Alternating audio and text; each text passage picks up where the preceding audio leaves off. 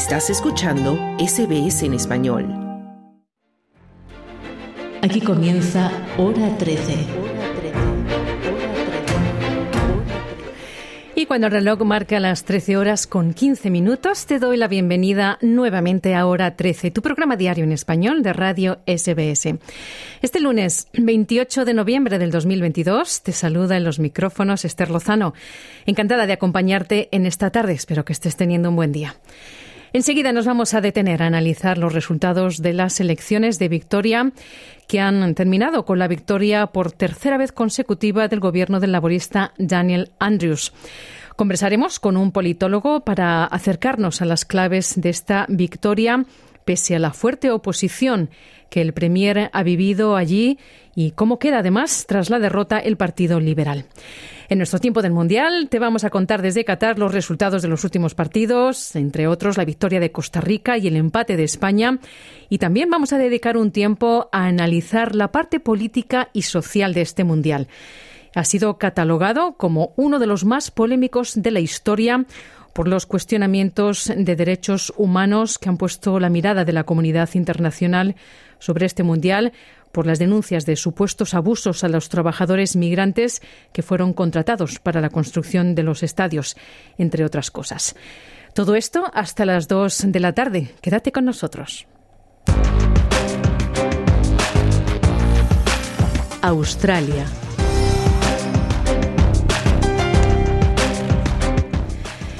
El premier de Victoria, Daniel Andrews, dice que está listo para ponerse a trabajar después de guiar al Partido Laborista a una tercera victoria electoral consecutiva. El líder liberal Matthew Guy anunció que va a renunciar ya que su partido lamenta nuevamente un resultado electoral decepcionante. Así celebraban los seguidores, los laboristas, la victoria.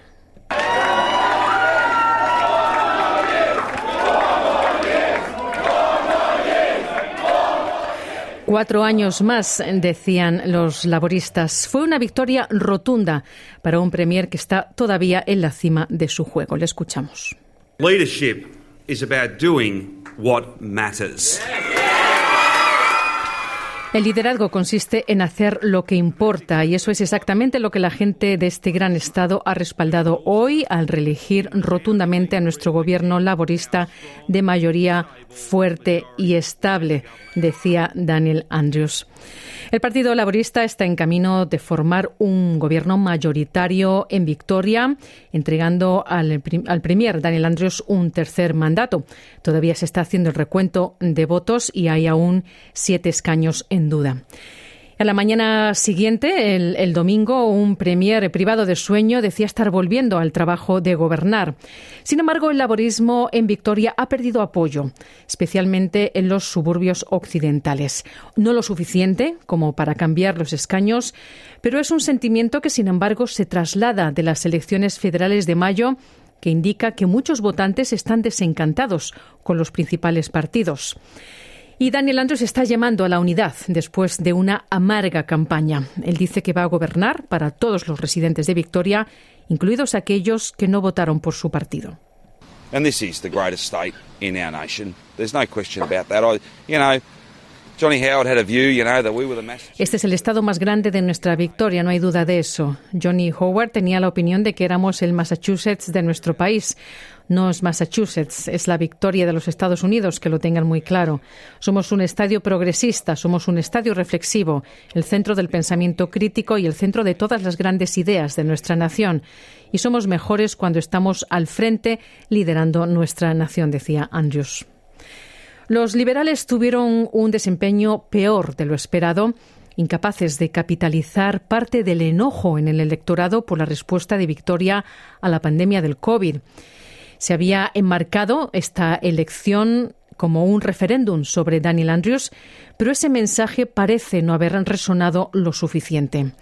Esta es la segunda derrota electoral decisiva consecutiva del líder liberal Matthew Guy, quien admitió la derrota dos horas después de que se anunciara el resultado de las elecciones. Folks, every election concludes itself, but there's another one to fight for as well. Amigos, cada elección concluye sola, pero también hay otra por la que luchar. Tenemos mucho trabajo por hacer, lo sabemos, pero nuestro tiempo bajo el sol vendrá de nuevo decía Matthew Guy, el ex líder mm, liberal, que en un comunicado, de hecho, ha confirmado que se retira como líder. El liberal moderado John Pesuto es un posible reemplazo. Está en camino de reclamar el escaño de Hawthorne que perdió en el 2018. Pero los liberales no lograron recuperar otros escaños cruciales en el este de Melbourne. Algunos parlamentarios liberales lamentan la incapacidad del partido para comunicarse efectivamente con la comunidad multicultural. Su socio de coalición, los nacionales, han tenido un resultado mucho mejor y han ganado tres escaños a los independientes en las zonas regionales de Victoria. Y los verdes están celebrando también una campaña exitosa después de ganar un cuarto escaño en Richmond y tener un buen desempeño en otros lugares. La líder de los verdes de Victoria es Samantha Ratnam. La escuchamos. We're on track to double our representation in the next Victorian Parliament. Estamos en camino de duplicar nuestra representación en el Parlamento de Victoria, poniéndonos en el equilibrio de poder en la Cámara Alta, en una posición poderosa para presionar al próximo gobierno laborista para que vaya más lejos y más rápido en los temas que preocupan a los victorianos y sobre los que quieren acción, desde el cambio climático, la asequibilidad de la vivienda, la integridad y más, decía la líder de los verdes, Samantha Ratnam, en Victoria. Pero esta es una elección que será recordada por asegurar el legado de Daniel Andrews.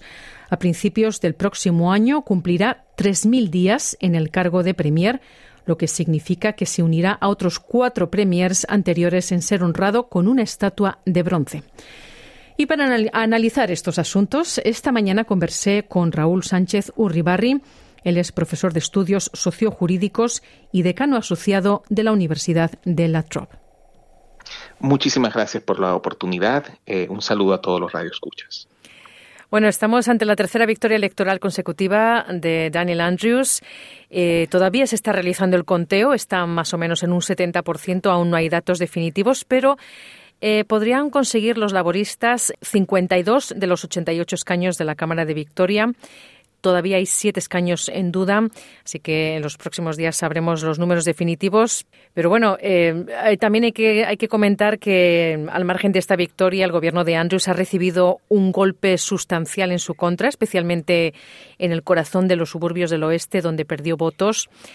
Algunos analistas afirman que, que los liberales no supieron capitalizar esta pérdida de apoyo y además en un momento en que la narrativa dominante de los medios de comunicación era que el laborismo había terminado en Victoria, en parte pues por, por la gestión de Andrews del COVID, eso tuvo mucho, muchas críticas por los largos y duros confinamientos. La pandemia afectó más a quienes tienen un trabajo inseguro no podían trabajar desde casa estas personas se han sentido aisladas e ignoradas. Y, se habla de que esto, bueno, ha sido una gran llamada de atención al Partido Liberal, esta derrota, porque su estrategia no logró atraer a los votantes, sobre todo en la generación de los millennials y, los más jóvenes. Eh, bueno, dicen que, los liberales están en crisis en la Australia metropolitana.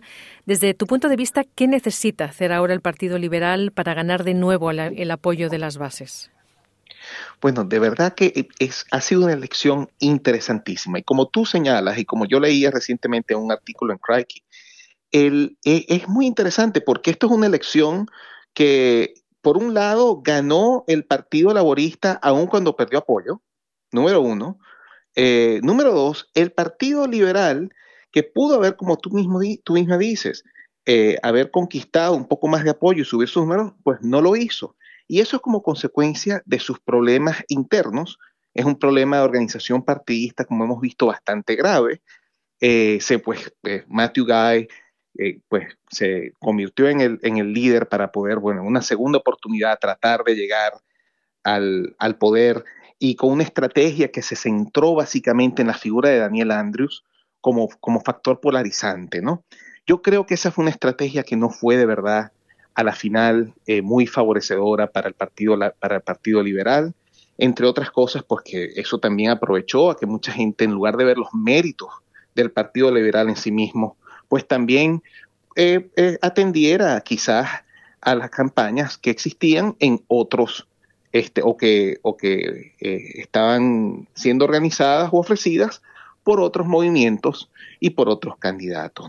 Entonces, de verdad que bueno, nos va eso a la segunda pregunta, que viene el tema de cómo la coalición, específicamente el Partido Liberal, puede superar esto. Y lo primero, pienso yo, es hacer no solamente una reflexión, un mea culpa de lo que se ha hecho de forma incorrecta, sino también pues leer los datos y entender cuál es verdaderamente la necesidad de, representación que tienen muchos ciudadanos en Victoria y apostar a la alta política para representar esos intereses.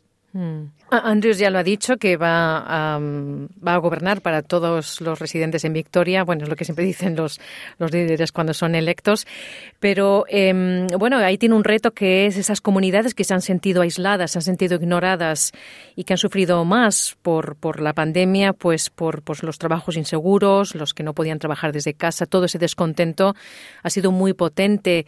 ¿Qué crees tú, Raúl, que debería hacer en los próximos cuatro años Daniel Andrews para conseguir esa cohesión social en Victoria que parece haberse roto bastante? Tú que vives allí, además, lo puedes sentir. Sí, yo estoy completamente de acuerdo contigo. Yo creo que es una gran preocupación. Hemos hablado bastante del, Partido Liberal, pero hay que hablar del Partido Laborista también. Porque lo cierto es que, por, eh, viéndolo desde, fuera, si uno no se concentra en el swing de los, de los pues, puntos de apoyo que perdió el Partido eh, Laborista, pareciera más bien pues una muy buena elección para Daniel Andrews, pero vemos varios, este, al mismo tiempo, eh, vemos varios datos que, reportan, eh, creo, también algunos problemas en, los, en, los, años, eh, que, en los años que vienen que el Partido Laborista va a tener que atender. Pues por una parte, el, pues el, el Partido Verde, por ejemplo, cada vez se afianza, los Greens, cada vez se afianzan más como la fuerza política dominante del, no solamente de, las, de la City of Melbourne, sino también de todo lo que llaman los inner suburbs de Melbourne, ¿no? Gran cantidad de población joven, este, poco a poco se va convirtiendo en el partido con el mensaje más claro, en, no solamente ya en temas de climate change y de, de, cambio climático, que eso ya lo era, pero sí con relación también al tema de housing y de los renters y de, la, y de, los, de los derechos de los, de los arrendatarios. Y eso es muy de los inquilinos y eso es muy importante. en, ese va a ser definitivamente un tema que va a ser eh, un clivaje mm. en los próximos años en la política australiana como consecuencia de los altos precios, tanto de rentas como para comprar como para comprar casas. El Labour no está representando efectivamente eh, a esos grupos. En esta campaña se hizo un esfuerzo especial para, para por lo menos conectar por el lado pues, de políticas progresistas, el gobierno de Daniel Andrews, inclusive, bueno, el, de nuevo la creación de la, creación de nuevo de una entidad estatal para el sistema para la comercialización de la electricidad, todo esto, eh, pues son, y, hacerlo con energía limpia, pues en ese sentido renueva las credenciales progresistas del gobierno de Daniel Andrews. Pero hay, hay que hacer todavía más, por supuesto pienso que la tienen menos complicada que el Partido Liberal a grandes rasgos, ¿no? Pero no deja de ser un tema importante para ellos. Y por supuesto, de nuevo, el tema de los outer suburbs, porque allí, si bien el Partido Liberal no conquistó la pérdida de apoyo a, Labour, pues el fenómeno principal es la pérdida de apoyo que, se, que ocurrió, que ocurrió en, en, varias, en varios circuitos para el, para el Partido Laborista. Entonces, esa parte de la base del Partido Laborista se ha erosionado un poco, ¿no? con estas elecciones y definitivamente pues el gobierno va a tener que, prestarles atención de nuevo, centrar de nuevo el mensaje en las necesidades de esas comunidades, que yo creo que es clave. Mm. Raúl Sánchez Urribarri, profesor de estudios sociojurídicos y decano asociado de la Universidad de la Trop.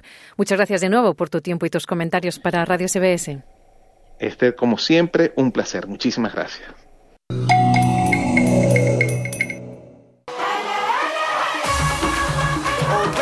SBS en español en el Mundial Qatar 2022. Hoy mi gente viene aquí a celebrar. Todos nos vamos a quedar hasta el final. Bueno, pues ya nos ocupamos de toda la actualidad del Mundial de Fútbol de Qatar con la victoria de Costa Rica contra Japón y el empate de España y Alemania, entre otros resultados. Con todos los detalles, Claudio Vázquez y Sergio Levinsky. Comenzamos nuestra sección sobre el Mundial con nuestro corresponsal Sergio Levinsky desde Qatar. ¿Cómo estás, Sergio, disfrutando este Mundial? Sí, ¿qué tal, Claudio? Cansado, pero realmente contento porque se ven buenos partidos, porque hay muchas sorpresas. Así que muy bien, eso sí, recorriendo kilómetros y kilómetros. Tú sabes que yo tengo un podómetro en el teléfono y en general camino de 7 a 8 mil pasos y estoy mm. caminando un promedio aquí de 21 mil pasos. O sea, imagínate lo que es, ¿no? wow, estás caminando más que los jugadores, te están moviendo. Vendrá bien para bajar de peso, eso sí. Segura, seguramente, Sergio. Y también, como tú decías, eh, se está corriendo mucho, hay partidos sumamente interesantes y obviamente esta jornada tuvimos algunas sorpresas, como la derrota de Bélgica y también el triunfo de Costa Rica, pero partamos por el partido, uno de los más esperados de esta fase de grupos del Mundial, en donde España y Alemania finalmente no se sacaron ventajas, un bonito uno a uno bastante intenso, Sergio. Muy intenso, Claudio. Un muy buen partido de fútbol. No nos han defraudado, como hace mucho que no nos defraudan España y Alemania, ¿no? Por alguna razón o por otra, España era un, poco la sombra de Alemania porque le iba ganando. Una de las últimas veces fue 6-0, pero bueno, esta vez no. Eh, fue un partido mucho más parejo, cada uno con su estilo. España con el fútbol de toque que, terminó con el 7 0 en el debut frente a Costa Rica y Alemania, que venía de perder frente a Japón en uno de los impactos del Mundial, aquí cambió mucho. Eh, ha jugado un partido muy serio, sabiendo que si no eh, ganaba o no empataba, por lo menos se iba a casa. Entonces, era el segundo Mundial consecutivo de irse la primera rueda, y era muy duro esto los alemanes, así que ha jugado un partido realmente fuerte, un partido intenso, apretó muchísimo, contra un equipo muy seguro como España, que sale, para mi gusto, exageradamente jugando de atrás, con el arquero Uray Simón y con sus marcadores centrales, muchas veces se arriesga mucho, lo veo un Simón a veces cuando ataca a España casi parado el círculo central, y los centrales a veces dándole muchos pases atrás al arquero. Pero bueno, de hecho, más o menos le va resultando España. El partido estaba 0 a 0, que era muy engañoso porque hubo muchas situaciones de gol, pero cuando entró Álvaro Morata, al poco tiempo de ese, de ese ingreso de Álvaro Morata, un gran delantero, marcó el gol en el segundo tiempo y ahí parecía que España ganaba el partido. Y tenemos declaraciones de Álvaro Morata, quien marcó el único gol de España contra Alemania, quien entró en reemplazo de Ferran Torres en el segundo tiempo. Son Alemania también, son una gran selección y, bueno, han tenido una gran oportunidad y la han aprovechado. ellos han hecho un buen partido, seguían al hombre todos nuestros mejores jugadores y, y ha sido difícil, ha sido difícil y ya te digo, es una selección que puede estar entre las entre las favoritas a ganar el Mundial, así que hay que mirar las cosas positivas y seguir trabajando. Ese era Álvaro Morata declarando luego de su partido frente a Alemania. Alemania apretó el acelerador, España no lo cerró, Claudio, que es uno de los problemas que también tiene Luis Enrique, que no cierra los partidos, tiene una dosis de lirismo realmente importante. Alemania le empata el partido y sobre el final casi, casi los alemanes se llevan el triunfo. Así que este grupo está abierto, Alemania todavía no quedó eliminada, tiene que jugar con Costa Rica, que tiene una diferencia de gol muy negativa, pero vamos a ver qué ocurre allí porque Alemania tiene un solo punto, entonces es muy poco, y por otro lado depende de lo que haga Japón frente a España. Porque atención que si Japón le saca un, punto a España, Alemania se irá a casa igual. No, y justamente, y si España pierde con Japón y Alemania le gana a Costa Rica, también podría quedarse afuera España. Así que está bastante, bastante emocionante este grupo. Y ayer justamente se dio, digamos, una también otra sorpresa, dado el, debut oficial, digamos, de Costa Rica con ese 7-0 frente a España. Y todos esperaban que Japón pudiera replicar, ¿no? El triunfo frente a Japón, a Alemania, perdón. Sin embargo, cayeron 1 a 0 con un tiro al arco de los costarricenses. Sí, sí, increíblemente también ocurrió. Es decir, un partido que también estuvo en el campo, fue a, la una del primer partido de los cuatro que se juegan por día y sorprendió muchísimo Costa Rica porque además, no solamente por haberle ganado después de perder 7 a 0 el debut a, Japón, sino que Costa Rica realmente eh, apostó al empate en este partido. Claramente Japón dominó el partido casi en su totalidad. Y fíjate que el gol llega en el minuto 81 en el único remate que exactamente, como bien decías, tuvo Costa Rica a través de Keisher Fuller. Tenemos también declaraciones de Keisher Fuller, el costarricense que marcó ese gol frente a Japón y que le dio el triunfo a los ticos. Sé lo que me ha costado estar en la selección, llegar a primera división. Y este gol representa todo lo que ha esforzado mi familia y las personas que me han ayudado para que yo esté aquí el día de hoy. Y eso para ellos, para este grupo increíble que a pesar de que nos tiramos cada día, nos hacemos más fuertes allá adentro. Nosotros nunca dejamos de creer, así fue en la eliminatoria. Este, nos encerramos y este, contagiamos a todo el país para que quedaran en nosotros y bueno, este, voy a ir también esa oportunidad de hacerlo. Y bueno, este, gracias a Dios que ha dado la oportunidad de, de ganar el día hoy. Ese era Fuller, el costarricense que marcó el único gol en el triunfo de Costa Rica. Y bueno, queda en la historia esto por Costa Rica, que parecía que se iba a casa muy rápido, ahora con ese gol respira, un equipo japonés que te cuento también fue muy criticado, el entrenador, muy criticado por la prensa japonesa, porque este entrenador cambió cinco jugadores del partido que Japón ganó a Alemania, para colocar otro equipo frente a Costa Rica sin Cubo, por ejemplo, que son las grandes figuras, pensando, y aquí toda la prensa japonesa dice que es esto, pensando en el partido con España. Una cosa muy rara, se enfocó en los rivales duros y el rival más simple no, no le dio la misma importancia. Bueno, termina perdiendo el partido más ganable de todos y ahora se complicó, porque ahora, claro, se la juega frente a España. Japón no puede perder porque si pierde y Alemania gana, seguramente Japón se irá a casa después de debutar ganándole a Alemania. Sería realmente insólito. No, y, obviamente como tú dices, los entrenadores están haciendo cambios pensando más allá de los partidos que tienen que jugar y eso también al parecer, y que lo habíamos conversado, ¿no? Bélgica, que fue una derrota, no digamos eh, sorpresiva considerando el primer partido de los belgas que no fue bueno frente a los canadienses y el gran partido de los, de los marroquíes frente a los croatas. Entonces era un partido parejo. Habíamos hablado de que Roberto Martínez no estaba cuidando a Lukaku para la segunda fase, pero ahora Bélgica la tiene complicada luego de perder 2 a 0 con Marruecos. Sí, exactamente. Un equipo belga que no había jugado bien tampoco contra Canadá. ¿no? Si el partido que Bélgica le gana a Canadá es un partido en el que Courtois le para un penal decir, que salva, eh, el gran arquero de Real Madrid salva a Bélgica en el primer partido y en el segundo cae, y no solamente cayó 2 a 0, con dos goles en el segundo tiempo, sino que al mismo tiempo, eh, en el primer tiempo, en la última jugada, eh, le anularon un gol muy fino por el VAR a, Marruecos. O sea que Marruecos pudo haber ganado hasta 3 a 0 frente a Bélgica. Bueno, también es una sorpresa Marruecos, el mejor africano de todos hasta ahora en el torneo, porque Marruecos le empató a Croacia, que es el subcampeón del mundo, y ahora le gana a Bélgica, que es otro que tuvo protagonismo en el Mundial de Rusia. Así que muy bien por Marruecos y preocupante, me imagino, por el lado de los belgas. Sí, todos apretan este grupo y vamos a tener un partidazo entre Bélgica y Croacia eh, próximamente para definir, porque justamente los croatas se tomaron muy en serio el partido contra los duros canadienses, los cuales abrieron ¿no? la cuenta con, con Davis, eh, y después de muchos años ¿no? que no marcaba Canadá en un mundial, sin embargo Croacia impuso su jerarquía y su experiencia para ganar 4-1. Sí, así es, así es. Un equipo croata que mostró lo serio que es, ¿no? Que pudo haber tenido un, momento malo, como al principio cuando iba perdiendo, pero bueno, rápidamente se repuso, ¿no? Ya en la primera parte se fue al descanso 2 a 1, eh, después de estar perdiendo el minuto 2, ya el minuto 2 con un gol de Alfonso Davis, y ya Kramaric y Libaja habían hecho los dos goles, y ya en la segunda parte Croacia, con toda la experiencia que tiene, con jugadores muy buenos en todos los puestos, estableció una diferencia cada vez más grande, ¿no? Con Kramaric, autor de uno de los goles. Realmente ya se hizo mucho más difícil para, para el equipo eh, canadiense y con Mayer, autor del cuarto gol, ya el descuento. Así que es un resultado muy amplio, una Croacia que había empatado nada más contra Marruecos, pero ahora yo creo que con esta diferencia de gol juega mucho más tranquila frente a Bélgica. No se puede descuidar, pero en principio Croacia parte con una ventaja importante en los puntos contra Bélgica en el último partido vamos a tener grandes partidos en la última fecha de los grupos, ¿no? Como se esperaba, ¿no? Justamente este Mundial nos está trayendo mucha emoción. ¿Y Sergio, te, ha sorprendido el nivel de algunas selecciones por, por lo bueno o por lo malo?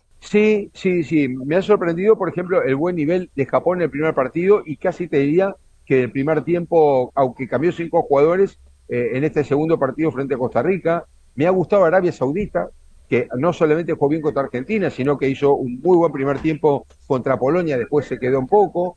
Eh, me ha gustado un poco Canadá también, me parece un equipo interesante. Me ha gustado Marruecos, es decir, me han sorprendido equipos que hasta ahora no eran los que se hablaba eh, para el Mundial, pero me ha gustado. Me ha gustado España, eh, hasta ahora en todo el Mundial, y me ha gustado bastante Brasil en el segundo tiempo en su debut frente a Serbia. Así que son los, los equipos que más o menos creo yo junto a Francia, que bueno, Francia más que me gustó, me parece que lo que tiene es esa contundencia que mm. no la ha perdido pese a las bajas que tiene, que son muy importantes, especialmente en el medio, pero sigue siendo el equipo fuertísimo, ¿no? Así que yo creo que esos son más o menos los, los equipos que vienen destacándose en el Mundial.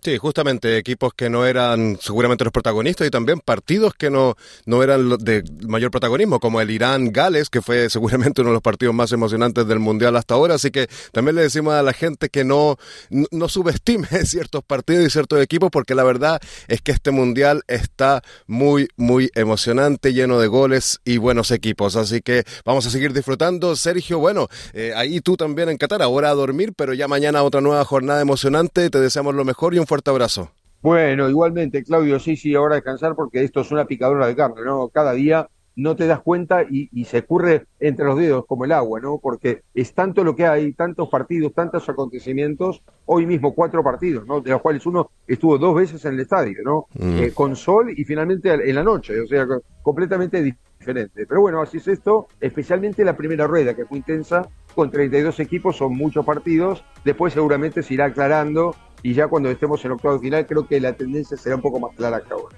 Bueno, ahí vamos a ir viendo cómo se va desgranando el choclo, como dicen en Chile, respecto a las selecciones y esperamos, bueno, que sigamos viendo estos excelentes partidos. Sergio Levinsky, nuestro corresponsal en Qatar, muchísimas gracias por este completo informe. Por favor, Claudio, un gran abrazo, ¿eh? hasta la próxima. Ahí estabas escuchando a Sergio Levinsky con la crónica completa desde Qatar y la producción de Claudio Vázquez. Bueno, ¿y qué partidos se vienen con el horario de la costa este de Australia? Pues esta noche a las 9 se enfrentan Camerún y Serbia. A las 12 de la noche, Corea del Sur contra Ghana. A las 3 de la mañana, Brasil se enfrenta a Suiza. Y a las 6 de la mañana, Uruguay contra Portugal.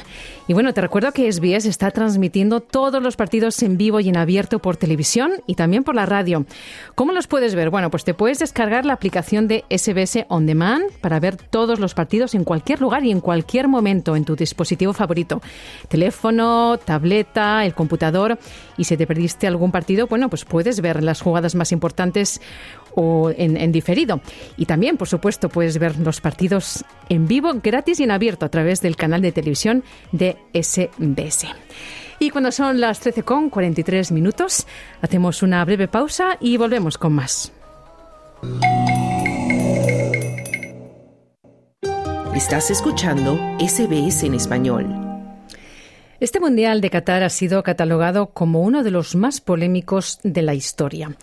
Cuestionamientos de derechos humanos han puesto la mirada de la comunidad internacional sobre esta celebración debido a las denuncias de supuestos abusos a los trabajadores migrantes que fueron contratados para la construcción de los estadios.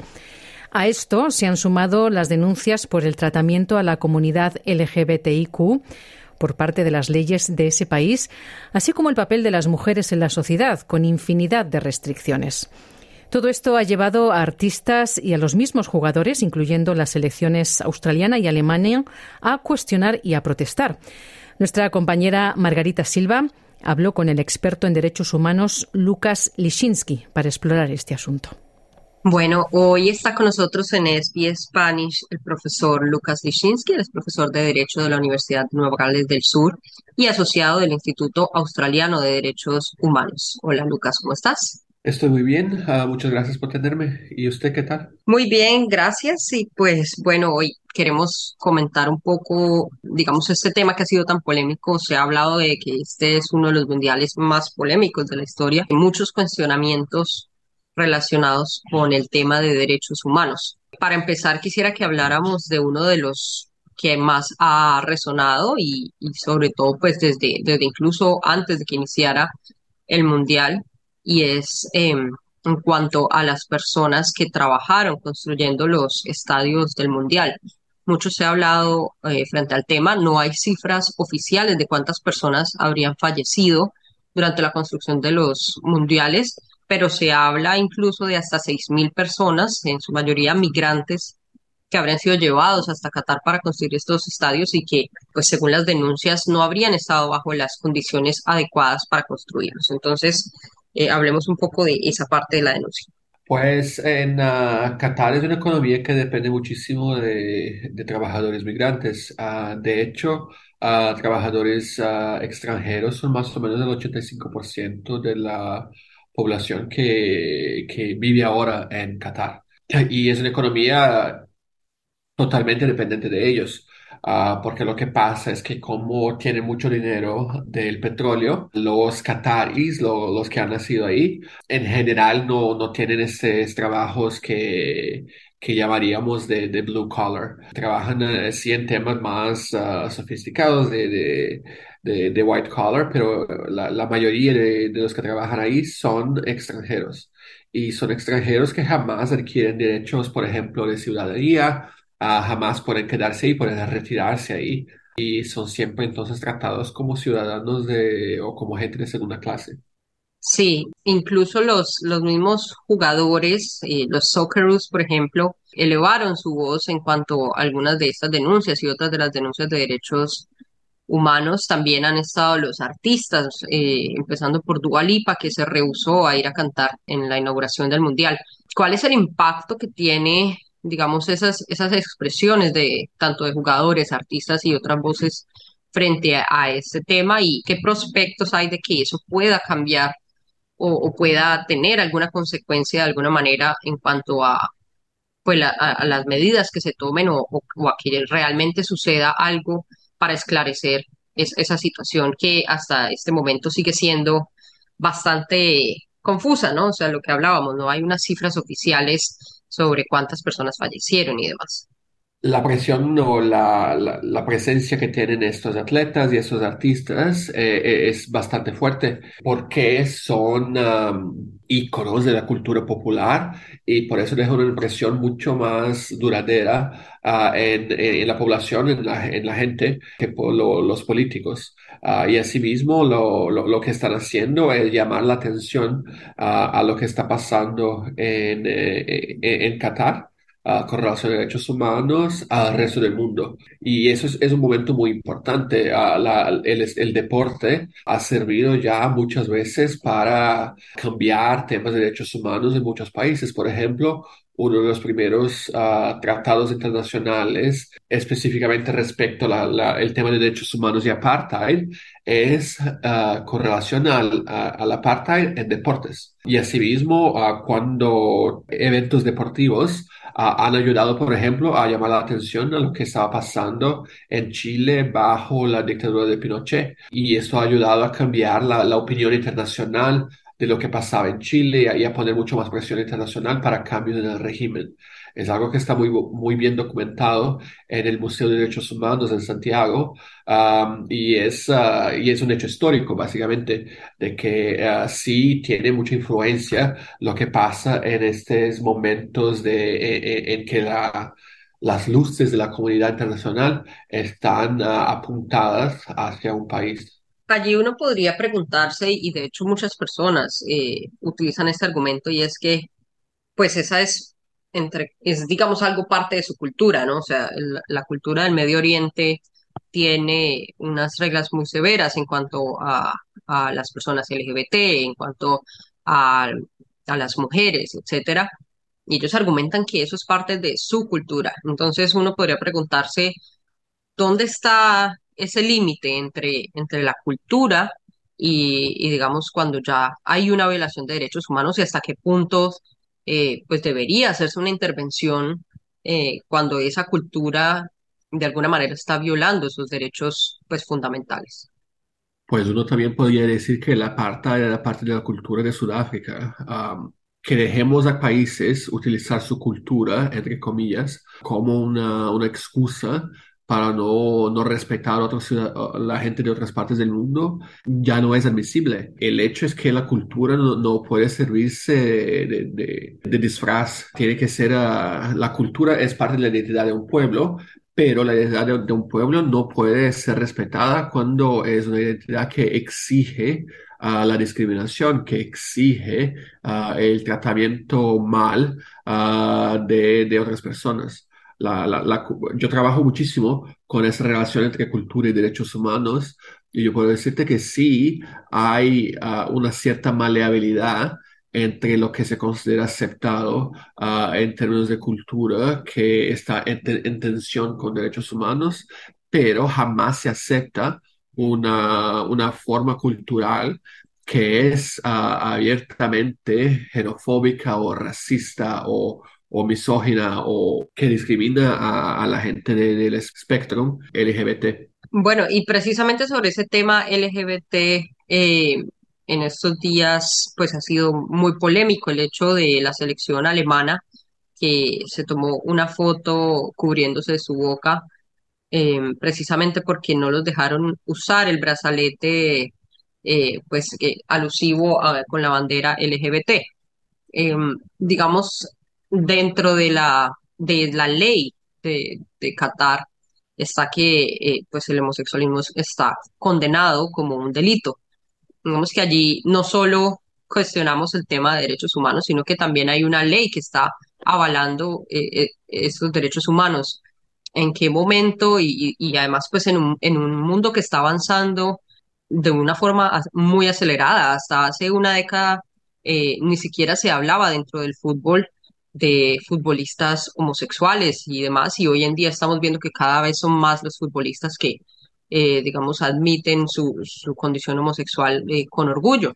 Entonces, eh, podría pues uno preguntarse en qué momento todas las culturas de pronto van a confluir, ¿no? En, en que, en que pues haya una aceptación abiertamente y, que, y que por supuesto no haya una penalización legal para, para algo que es una condición pues humana, ¿no? Sí, exacto. Y mira, eh, esta, este tema de que es una relativa novedad, a mí personalmente no me convence, porque ya en las Olimpiadas de Invierno de Sochi, en el 2014, o sea, hace ocho años, casi nueve, porque es, a principios del año, ya el tema de, de, derechos LGBT ha sido muy fuerte, porque Rusia también tiene estas leyes que, que penalizan a que se haga, entre comillas, la propaganda de las identidades LGBT. Y se puso mucha presión y, mucha gente boicotó, de hecho, los Juegos de Sochi justamente por eso. Y entonces no, no se puede decir que Qatar no estaba despreparado o que no sabía que vendría o que es un tema relativamente nuevo. Eh, en los grandes eventos deportivos internacionales es algo que está pasando hace por lo menos desde las Olimpiadas de Sochi. Bueno, y hablemos también del tema de, de las mujeres las mujeres tienen derechos restringidos en estos países y básicamente dependen de, de un tutor masculino que debe tomar las decisiones por ellas, entre muchas otras cosas. ¿Cómo podemos pensar que, que de pronto este mundial y todo este revuelo también pueda ayudar? Además, eh, digamos, transversalmente también está el tema de Irán, las protestas de Irán que llevan ya un par de meses y por supuesto también han sido bastante cruciales en ese sentido. Sí, la, la, las protestas de Irán han sido un tema ya bastante uh, visible en Qatar, en Doha, pero en, en, el tema de derechos de mujeres eh, es un poco menos visible, nada más que porque los jugadores son todos hombres, así que es un tema un poco menos obvio para tratarse. Pero históricamente, por ejemplo, grupos feministas y grupos de derechos LGBT han sido aliados y han utilizado estrategias muy semejantes.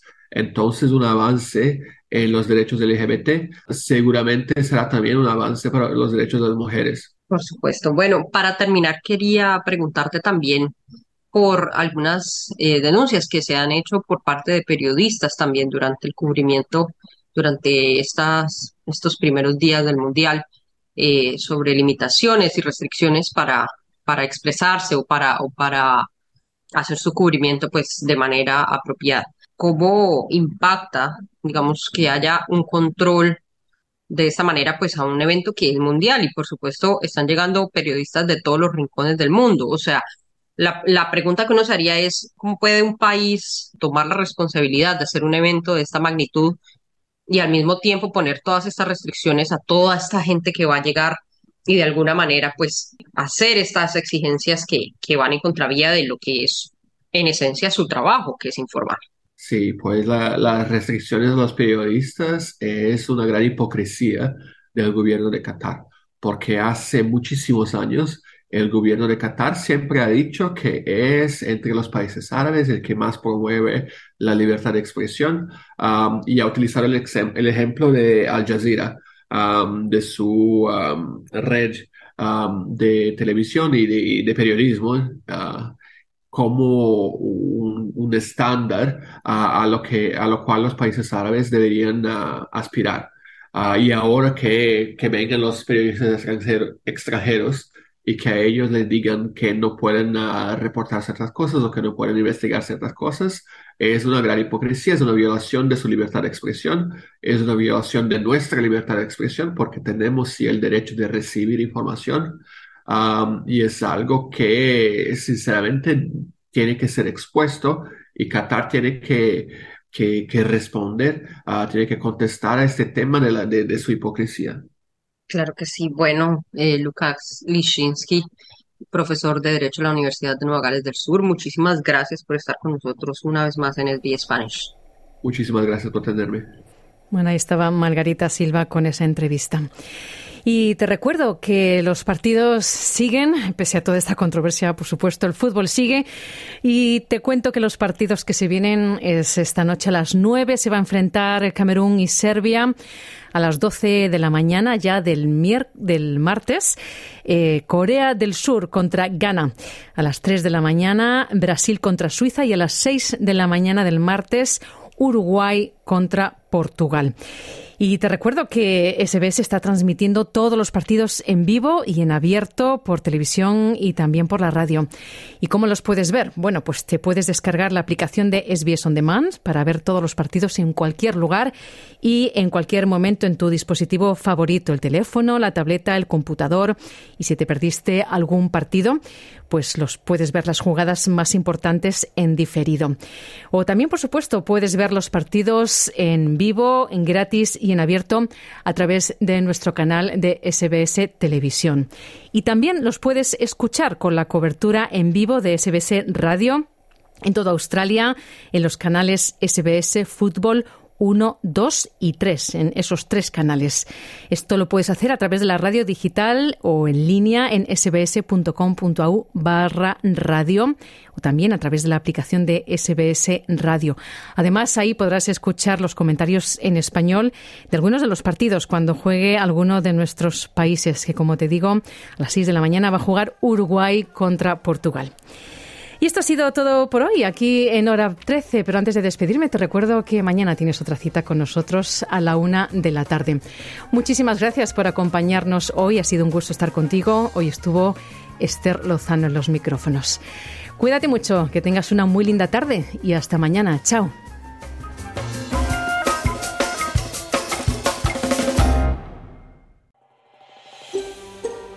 ¿Quieres escuchar más historias como esta? Descárgatelas en Apple Podcasts, Google Podcasts, Spotify o en tu plataforma de podcast favorita.